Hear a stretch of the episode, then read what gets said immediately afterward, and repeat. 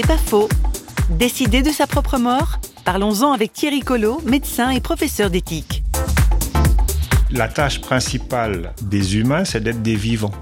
Je travaille ce qu'on appelle l'éthique des vertus, c'est-à-dire comment déployer la vie humaine au mieux. Et quand on dit ben, pour vivre au mieux, il faut mourir, je dis non. Là, on n'a pas trouvé dans ces circonstances difficiles, mais il faut il faut l'admettre alors comme un échec. On n'a pas pu trouver la manière de vivre. Mais dire décider de sa mort, ça fait partie de ce qu'un vivant peut faire, je dirais non.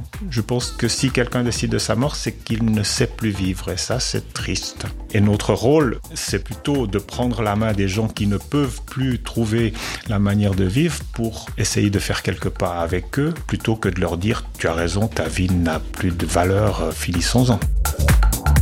C'est pas faux, vous a été proposé par parole.fm.